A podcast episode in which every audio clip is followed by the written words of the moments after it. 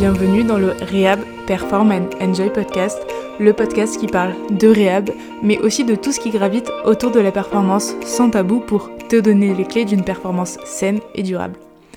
Je m'appelle Margot, j'ai 24 ans, je suis kinésithérapeute et préparatrice physique spécialisée dans les sports de force et je tiens l'Instagram Margot Powerlift.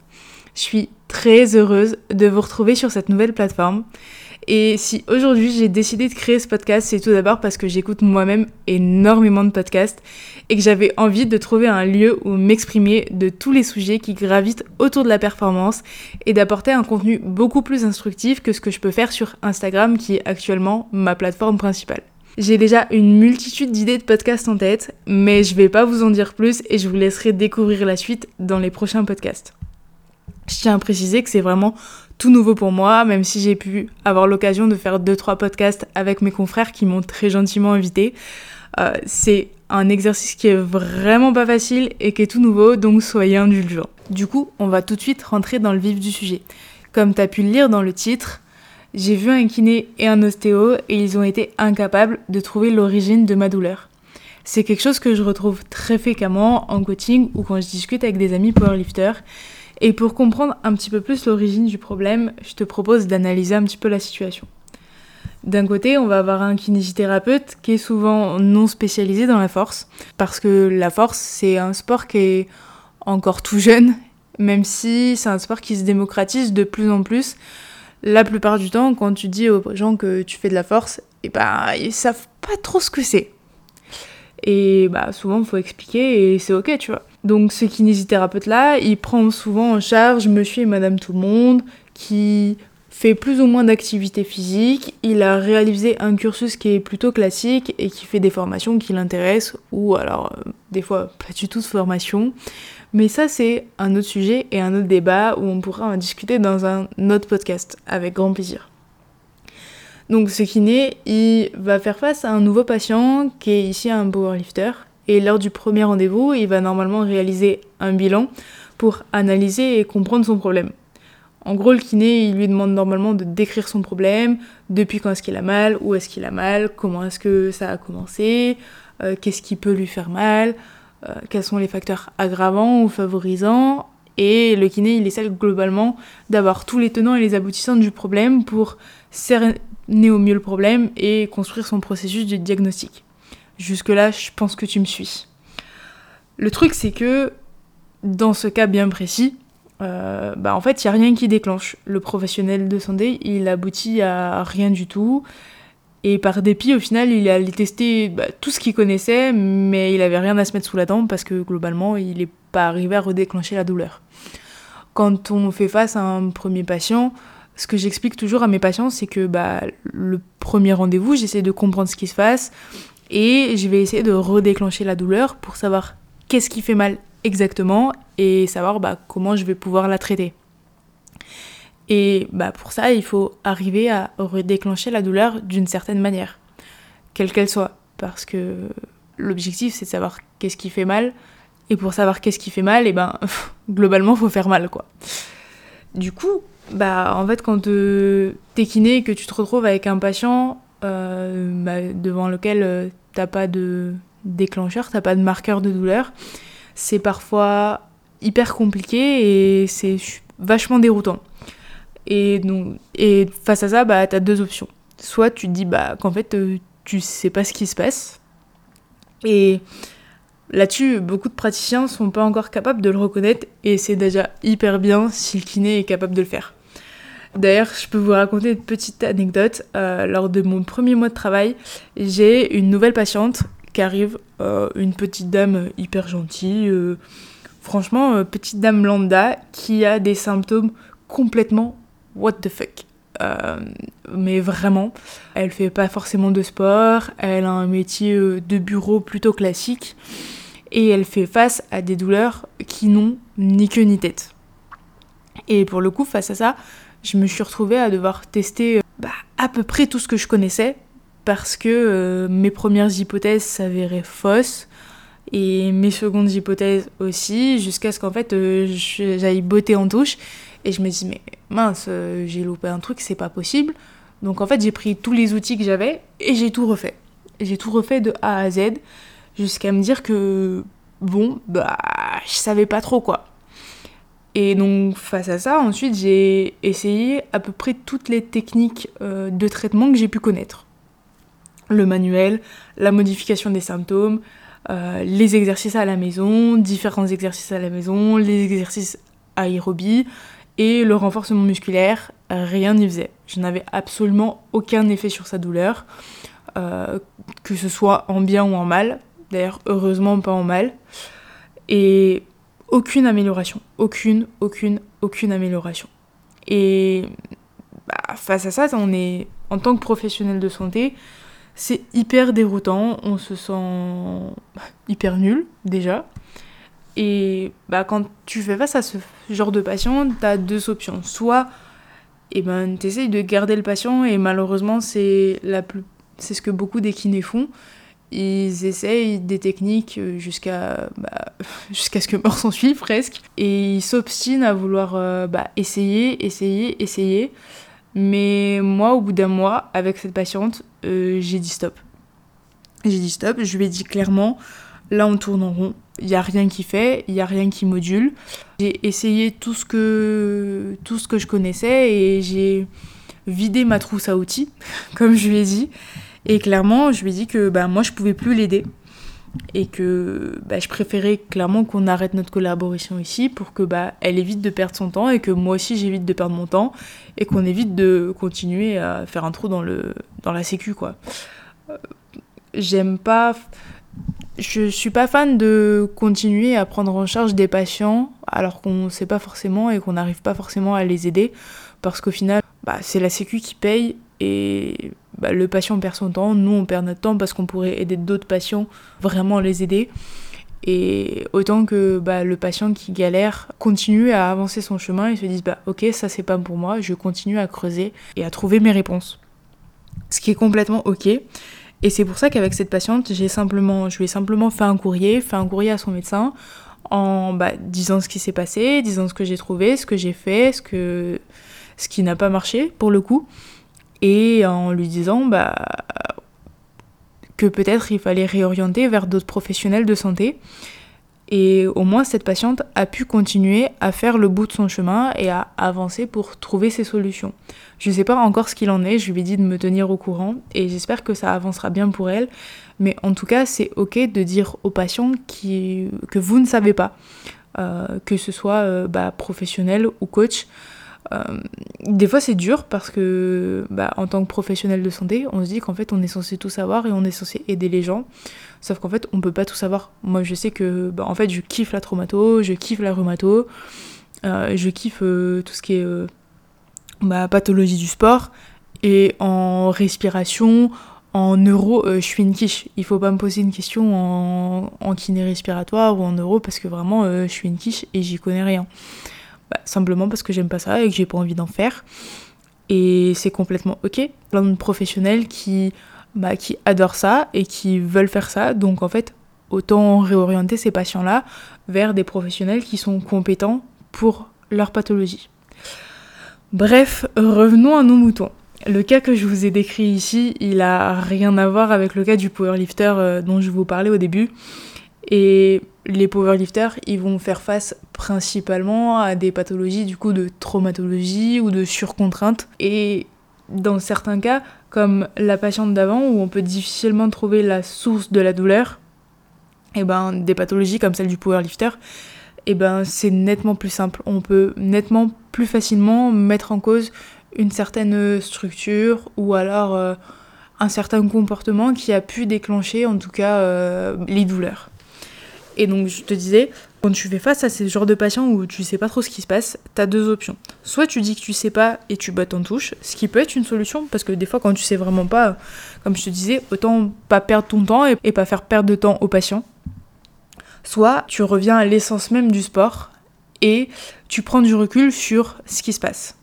Le truc, c'est que ça, ça demande vachement de connaissances techniques et en fonction du sport, ça peut devenir compliqué. Je vais prendre un exemple d'un coaching à moi qui est arrivé il y a pas très très longtemps. C'est un powerlifter plutôt grand qui fait 105 kg et qui s'entraîne euh, quasiment 3 heures par jour. Il a une douleur au niveau de la fesse sur euh, le verrouillage de son squat. Euh, à partir de là, tu te dis, bon, ok, le squat, il engendre quels muscles euh, Quels muscles sont mis en jeu dans, le squat Et tu fais la liste. Euh, bah, quadriceps, adducteur, ischio, fessier, moyen fessier et tout ce qui est gainage du tronc. Globalement, ça va être à peu près ça. Ensuite, il m'a dit que sur des exos comme le hip thrust et le relevé de buste et autres, il avait aucune douleur. Donc, sachant que c'est une douleur à la fesse, on peut enlever le quadriceps qui s'insère plutôt devant alors que sa douleur elle est plutôt derrière. Ensuite, il a pas du tout de douleur sur tout ce qui est hip thrust, relevé buste et autres et je lui ai bien demandé s'il était capable de soulever lourd avec, il m'a dit oui et au vu des charges auxquelles il soulève avec, je me suis dit que ça pouvait ni être fessier ni ischio-jambier. Et en fait, petit à petit, tu poses des questions pour faire un peu un, un est. C'est comme si, euh, bah, au début de, de ton entretien, tu vois, ta plateforme de est avec tous les, toutes les petites têtes, et ben dis-toi qu'au début, tu as toutes les, structures qui peuvent être incriminées et au fil de tes questions, tu es censé pouvoir euh, bah, baisser, les petites capsules, euh, baisser les petites capsules pour en fait te retrouver qu'avec plus qu'une seule structure à la fin. Et donc du coup, je continue à lui poser des questions, machin. Et en fait, il finit par me dire que s'il serre ses, genoux, et ben en fait, ça lui fait mal. Mais il faut qu'il serre ses genoux avec une certaine flexion de hanche. Genre s'il est assis et qu'il serre un truc entre ses genoux, il a mal. Mais s'il est debout et qu'il serre un truc entre ses genoux, il a pas mal. À partir de là, ça te permet déjà de te dire qu'en fait, s'il fait une adduction de hanche, il a mal. Donc déjà, ça veut dire adducteur. Ensuite, la douleur, elle est dépendante en fonction de la flexion de hanche. Et ça, ça met en jeu différents adducteurs. Globalement, euh, pour faire simple, plus tu vas venir en flexion de hanche, plus tu vas avoir les courts adducteurs et pas le long euh, et pas le grand adducteur qui est plutôt derrière et qui est plutôt actif en extension de hanche. En gros, voilà comment euh, moi je procède quand je suis en coaching et principalement quand je fais face à des patients qui avec qui bah, en fait je mène à rien parce que en fait à l'école on m'a appris plein de tests qui peuvent être bien dans certains cas mais qui sont pas du tout appropriés dans d'autres. Euh, imagine-moi, euh, je fais 1m60, euh, je fais 76 kg, je suis une peu, un petit bout de femme et quand je reçois des patients qui font 2 mètres et plus de 100 kg, et ben globalement je suis pas sûre qu'avec ma petite force de minimeuse, je vais arriver à déclencher quoi que ce soit chez un patient. Et au final, si je déclenche quoi que ce soit chez un patient euh, de cette carrure-là, en fait, je me poserai des questions. Normalement, si un patient ou si un athlète déclenche une douleur euh, et qui vous en parle assez précocement, euh, c'est pas censé sortir autre que de la pratique. En fait, je me dis que si moi, avec mes petits bras, j'arrive à déclencher une douleur avec mes petits bras de levier et ma petite force sur un gros patient comme ça, c'est qu'en fait, euh, le patient, il a laissé traîner le truc depuis hyper longtemps, ou alors euh, qui s'est tapé un truc euh, tu vois. Mais euh, la plupart du temps, si moi j'arrive à déclencher des petits trucs, enfin, si moi j'arrive à déclencher des trucs avec ma petite force sur des patients aussi costauds, c'est qu'en fait ils ont traîné le truc depuis hyper longtemps, soit qu'ils te le disent pas, soit qu'ils t'ont carrément dit mais c'est que vraiment euh, le patient a laissé traîner le truc. Donc, ce que je veux juste vous expliquer, c'est qu'en fait, il faut sortir des sentiers battus, il faut plus réfléchir et moins se servir de ses mains. Il y a quelques mois, j'ai lancé mon coaching et l'un des premiers messages que j'ai reçu, c'est euh, un message d'une personne qui m'a demandé bah, en fait, euh, comment c'était possible de mettre en place du coaching à distance. Parce que pour lui, il trouvait pas ça envisageable euh, bah, de pouvoir soigner quelqu'un sans le toucher. Et en fait, je lui ai expliqué que clairement, dans 95% du temps, euh, quand je suis en cabinet, bah, je touche pas forcément mes patients. J'essaye de plus réfléchir avec ma tête et moins avec mes mains pour euh, vraiment prendre du recul sur ce qui se passe.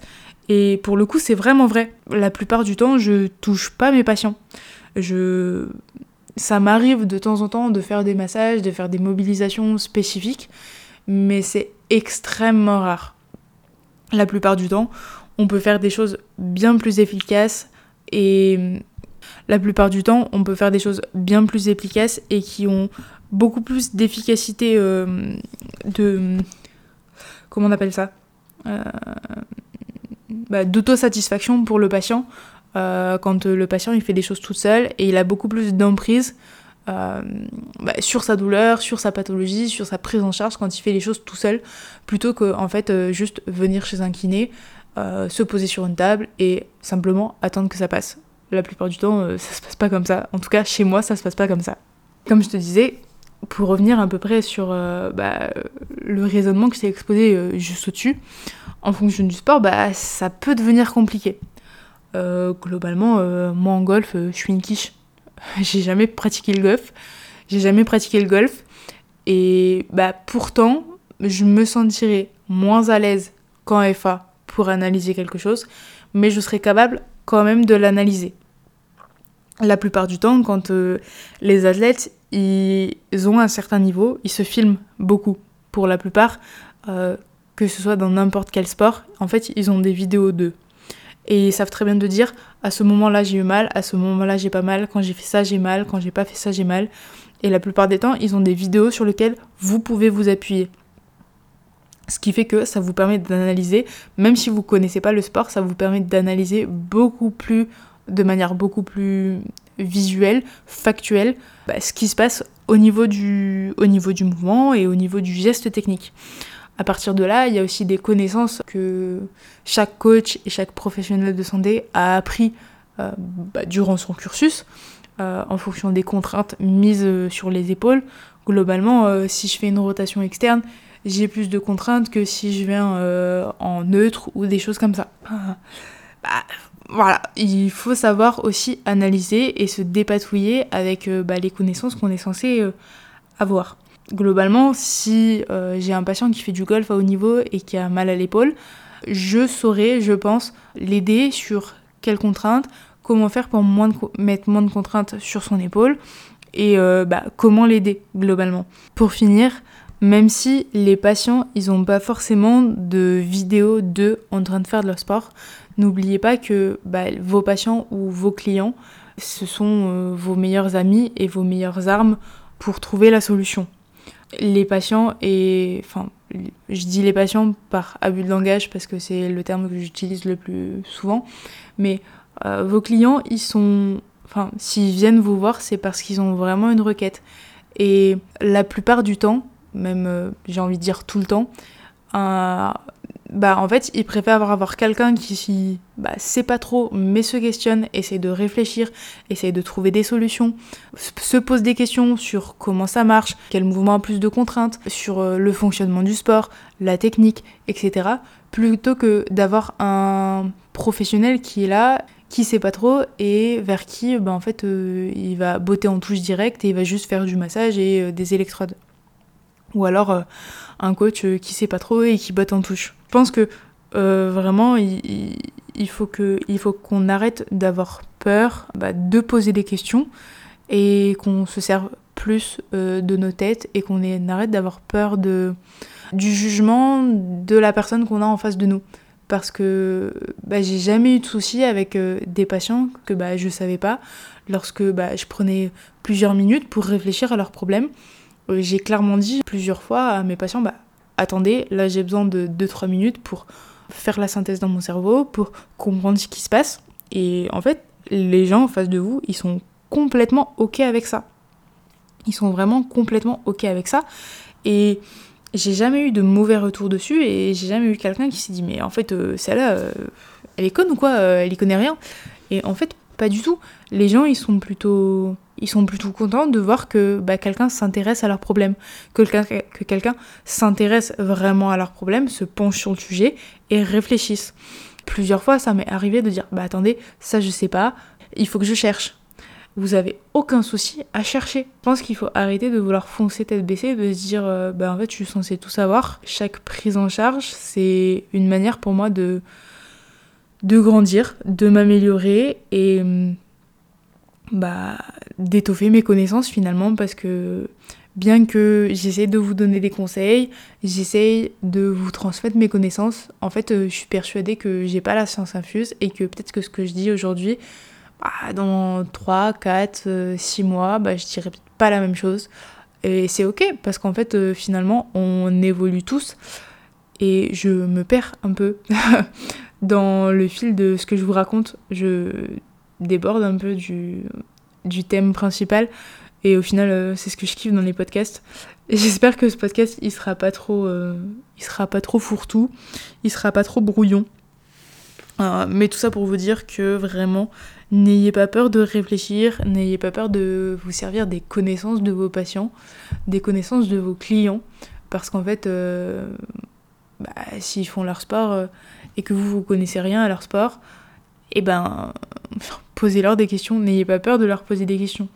Ça, ça s'adresse plus aux kinésithérapeutes qui pourront potentiellement euh, m'écouter plus que au coach. Parce que bon quand euh, quelqu'un quand t'es coach et que quelqu'un vient te voir c'est bah, pour ton expertise. Donc euh, le rapport est un peu différent.